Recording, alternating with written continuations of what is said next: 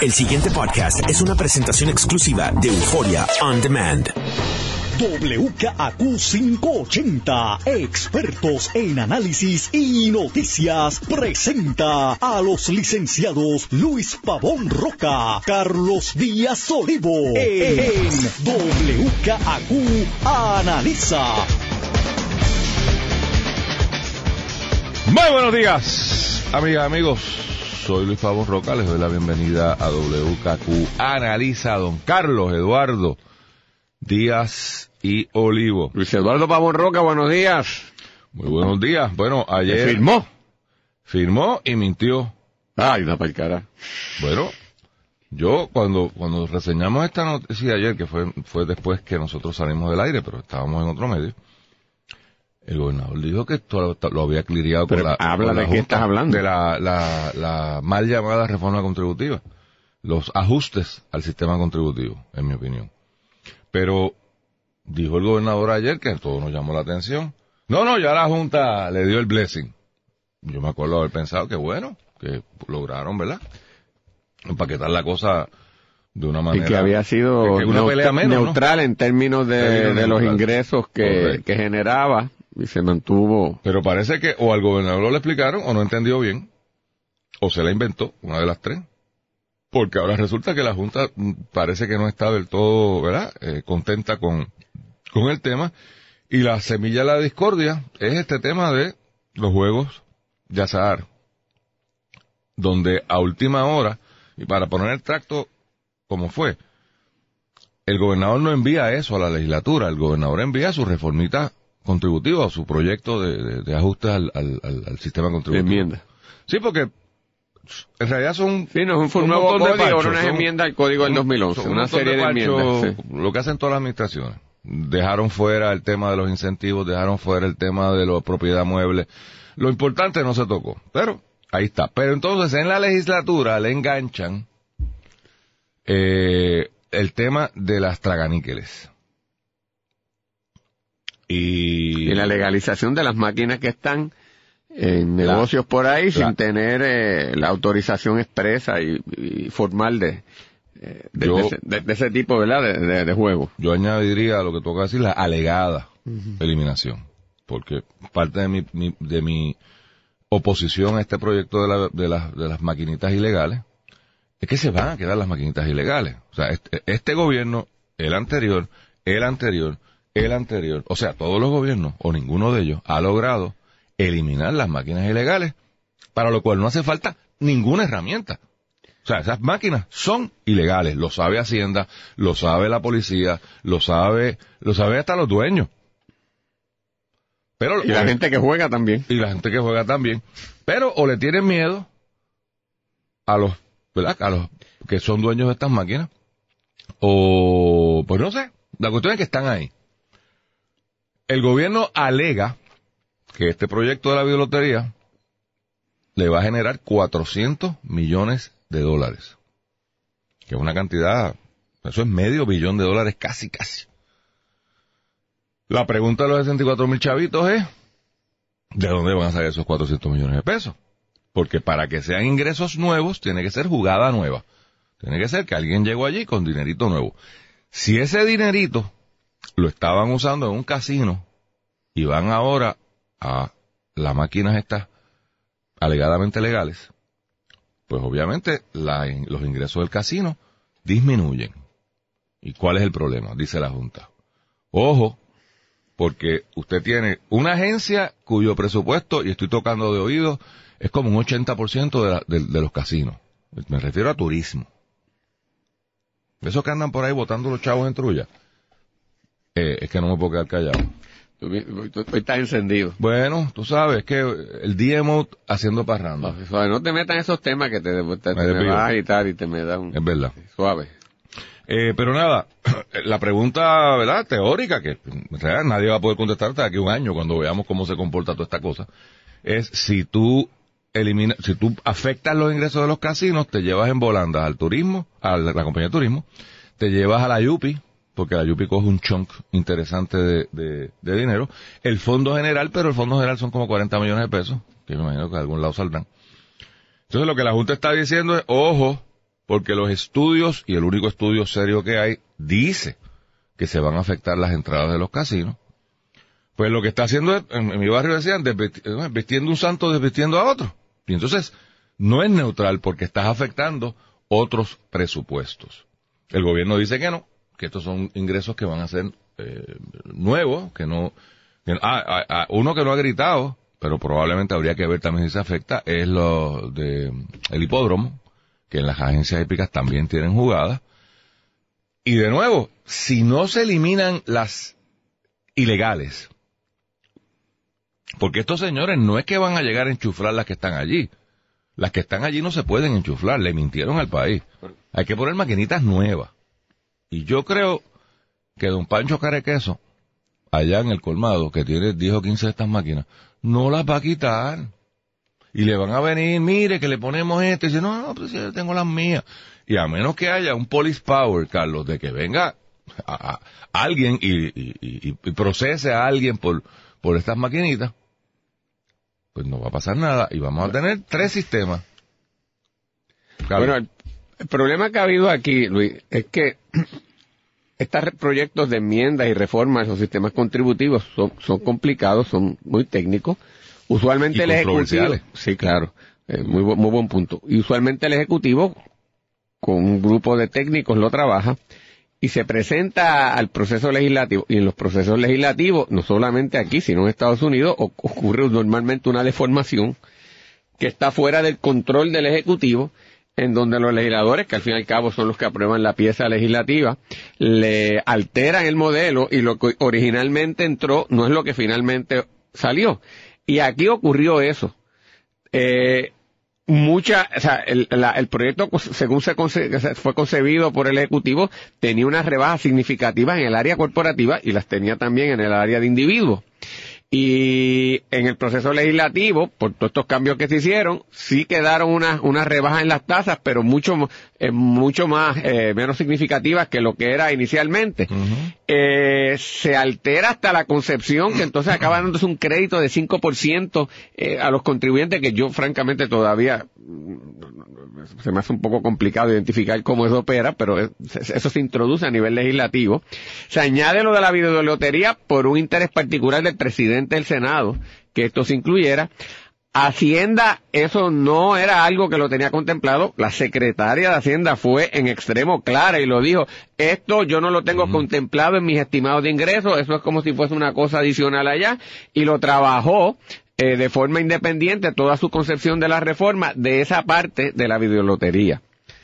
Como tú señalas, la Junta entra ahora y dice, bueno, lo que pasa es que si la videolotería le resta ingresos a los casinos, pues se desmadra por allá el presupuesto por esa área, ¿verdad?, de, de los ingresos que de otra manera se suponía que llegaran para los usos que tú señalaste y eso es un problema. Yo debo señalar aquí que yo también tengo problemas con la Junta, Luis, porque creo que debió haber sido mucho más, Más activa señalando esta correcto. cosa de la videolotería y no venir a lo último cuando el día se está firmando el proyecto a venir entonces a enfatizar esto. Tendrán que nacer de nuevo. Si Pero- se ha sido la historia de la Junta. Pero eso es lo que Mucho está ruido y pocas nueces.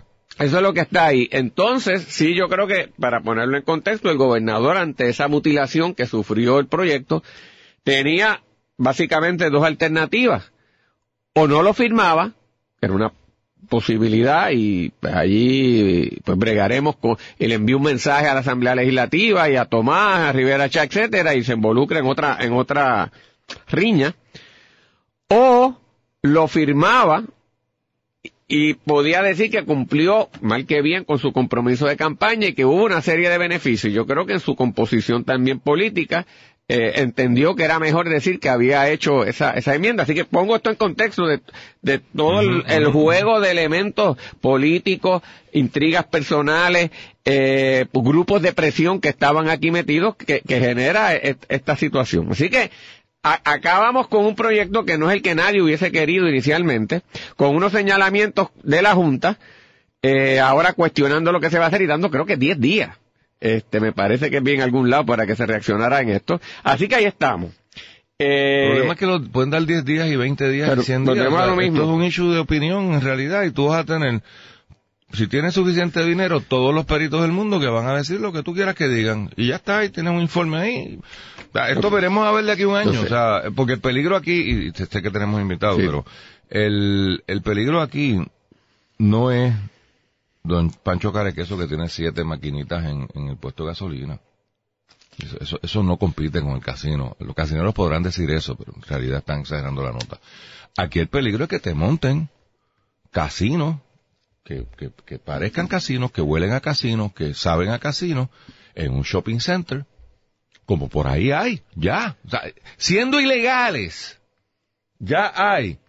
Sí, sí, tú lo que, tú lo que que- planteas, habrá una gente que dice, ¿para qué voy a ir a un casino si voy a tener uno montado? Es decir, que no va a ser en un friquitín, sino en un, en un Una sitio con aire acondicionado, acondicionado, bonito, y- con maquinitas nuevas, maquinita, etcétera, y más accesible a donde yo estoy. Oye, Eso y es lo que eso es un cambio de política pública, bueno, pues que lo sea. O sea, tú te quieres destruir los casinos de Puerto Rico, pues bueno, dígalo. Mire, ya cambiamos de modelo, eso no nos importa ya. Y los, ay, y los chavos de la Yupi, ¿qué pasó con ellos? Y los chavos del Fondo General. Porque esas son las preguntas que no te contestan, porque lo que te dicen es, no, no va a pasar nada. Bueno, pues vamos a ver, algo pasará, veremos a ver. Bueno, tenemos aquí con Que nosotros pacientemente ha estado ahí callado. callado y él no es responsable de estas cosas, pero es el se- secretario auxiliar a cargo de rentas internas en el Departamento de a usted Hacienda. que le toca el tostón. Por eso. Bueno, en teoría, pa- parte de las tragamonedas, eh, No, no, la no, parte la parte de la administrativa- reforma, sí, la, de- la la parte de la reforma es tuya. claro, este, ¿Qué? yo sé que ¿Qué quedó, ¿Qué quedó en términos, o sea, después de todo este proceso complicado, eh, que es el proceso político, de, ¿verdad? De este tipo de cosas, ¿qué quedó en términos de, de la reforma que podamos decir que pueda ayudar al desarrollo económico y que pueda dar algún tipo de alivio a los contribuyentes? En términos de... número uno, hay eh, cuatro medidas de reducciones de tasas o de disminución en, en los tributos. Se pueden componer en cuatro canastas distintas. Número uno, reducción en contribución sobre ingresos para individuos, que es un 5% de descuento a lo que hoy pagan. Pero eso, es el no, pero eso crédito no de- es una reducción de tasa. Eh, Eso es un Mm, descuento en lo que usted tiene que pagar. Sí, cosas pero, distintas, secretario. pero al final del día un ahorro de manera similar. Es como si hubiésemos reducido las tasas de 7% a 6, de 14 a 13%, de, de, 25, de, 20 de 25 a 24% y de 33 a 31%. Pero Matemáticamente vamos sí, a es lo explicarlo, mismo. vamos a explicarlo para que la gente lo entienda y cada cual que llegue a su, a su conclusión. Cuando hablamos de tasa es el, el Por ciento de cada correcto, dólar. De, cada dólar que cuando usted le llega su dólar a su bolsillo, al gobierno, pap, le mete la mano y le saca X por ciento. Sí, Eso no varió en individuos. Lo que se le está dando es que cuando usted hace el cómputo de lo que usted tiene que pagar, Y sacas la, la, sacó contribución. a- abajo dice, porque la tasa, usted tiene derecho a coger unas deducciones y termina pagando Sí. una tasa efectiva que es menor a la tasa real. Usted lo que nos está diciendo es que, bueno, no se afectó la tasa, pero del bottom line, del cheque que usted va a escribir, va a escribir un 95% de ese cheque. Sí. O sea, le está dando un 5%, 5 de descuento. Sí, e incluso lo- los empleados, que es la vasta mayoría de los individuos en Puerto Rico, pueden eh, solicitarle a su patrono que, que le retenga menos en su contribución, eh, ya que las tasas, en teoría, por la manera operacional como terminó la pieza legislativa, a van pagar a, pa- menos. van a pagar menos. Y lo mismo, las personas que están sujetas a pagos de estimada pueden contemplar esa reducción de 5% en sus pagos de estimada. Así que O sea, durante el año eh, natural 2019, ellos pueden ver una reducción en su, en su, en sus tributos de contribución sobre ingresos. Ese, ese crédito de 5% en los individuos tiene una, un efecto como que bajar de 33 a 31. Eh, a Es similar. 33.31%, si uno coge cada tasa y la multiplica por, noven- por punto 95, es básicamente la, la reducción que van a estar viendo en los renglones. Al final del día, es un 5%, eh, es un 5% de descuento en cuanto al, al pago de contribución regular. Usted tiene que pagar mil pesos, pues va a pagar eh, 950. Sí, exactamente. Entonces, sí hubo una reducción de tasa en el área corporativa. En el área corporativa, Mínima, la, pero la hubo. la tasa básica de 20% se reduce a 18.5, hay una sobretasa de 19% a- adicional, lo que significa que la tasa máxima que puede pagar una corporación va a ser 37.5. En el pasado era 39%. Y de nuevo, estamos hablando de la tasa. De la tasa contributiva, arriba, correcto. Porque ninguna corporación paga eso. Hay 20 deducciones y lo llevan mucho Y más secretario, otra de las cosas que resulta... Pero, pero, Carlos, él habló de cuatro. Sí, falta dos. la eliminación del B2B, eh, de la obligación de cobrar el B2B para contribuyentes cuyo volumen de negocio sea 200 mil dólares o menos. Así que tenemos, por dar un ejemplo, un CPA que tenga ventas de, de 200 mil dólares o menos no va a venir obligado a cobrar el B2B a, a sus clientes. ¿Cuánto CPA se estará O sea, muriendo de hay- hay- infeliz? pero es el 77% de la población la que no va a tener que cobrar el B2B. Y esto simplifica por mucho el sistema contributivo para ellos y, y, y, y verdad, esa, esa carga de convertirse en un agente retenedor del B2B. Así que el 77% de la población de los De que los hoy negocios. cobran, de, Sí. de los negocios que hoy cobran el B2B, no van a venir obligados a cobrar. 77%. Correcto. Y por último, la reducción de alimentos preparados. Pero, pero antes de que llegues ahí, el que no me lo retenga no significa que yo no lo tenga que pagar. Mm, e- esa transacción ya se considera exenta, así que Exenta, punto. exenta, ni él te lo tiene que cobrar ni uno se lo tiene que autoimponer. O sea que eso podría hasta promover el uso de pymes. Eh, sí, Pues si yo se lo compro un Y, mogul y- debería reducir el costo operacional también, ¿verdad? Porque el producto es más barato. Sí, pero eso lo van a echar en el bolsillo. Bueno, pero, pero el costo... Sí, en teoría. eh, eh, sí.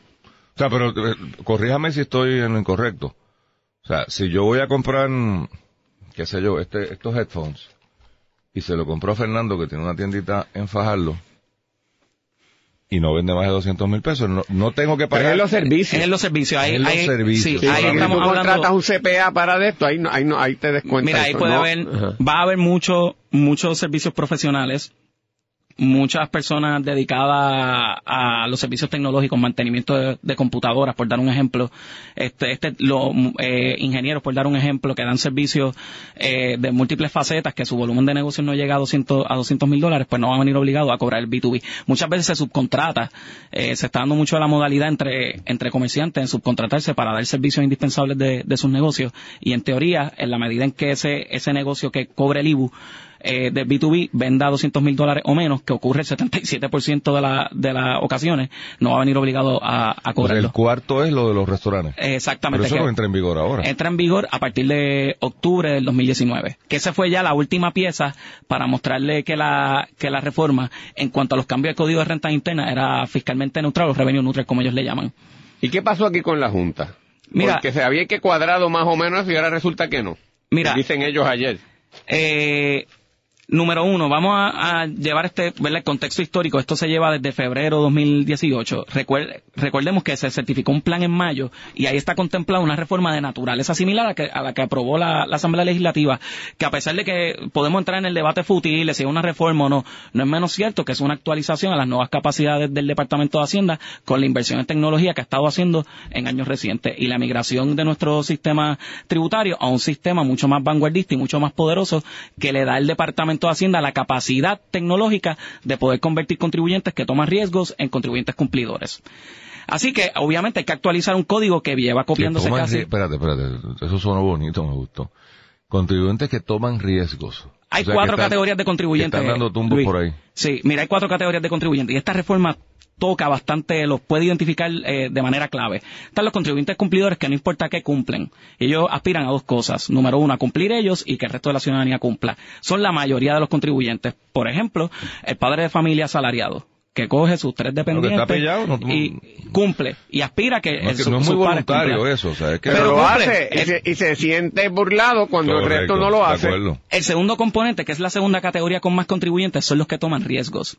Te voy a dar dos ejemplos. El que cobra el IBU lo reporta a Hacienda, pero no lo paga. Esa persona toma riesgo, está esperando, Delincuentes. está, está esperando que el Departamento de Hacienda haga un pequeño empujoncito para sentirse monitoreado y cesar de ese comportamiento. También está el que infla las deducciones en su planilla.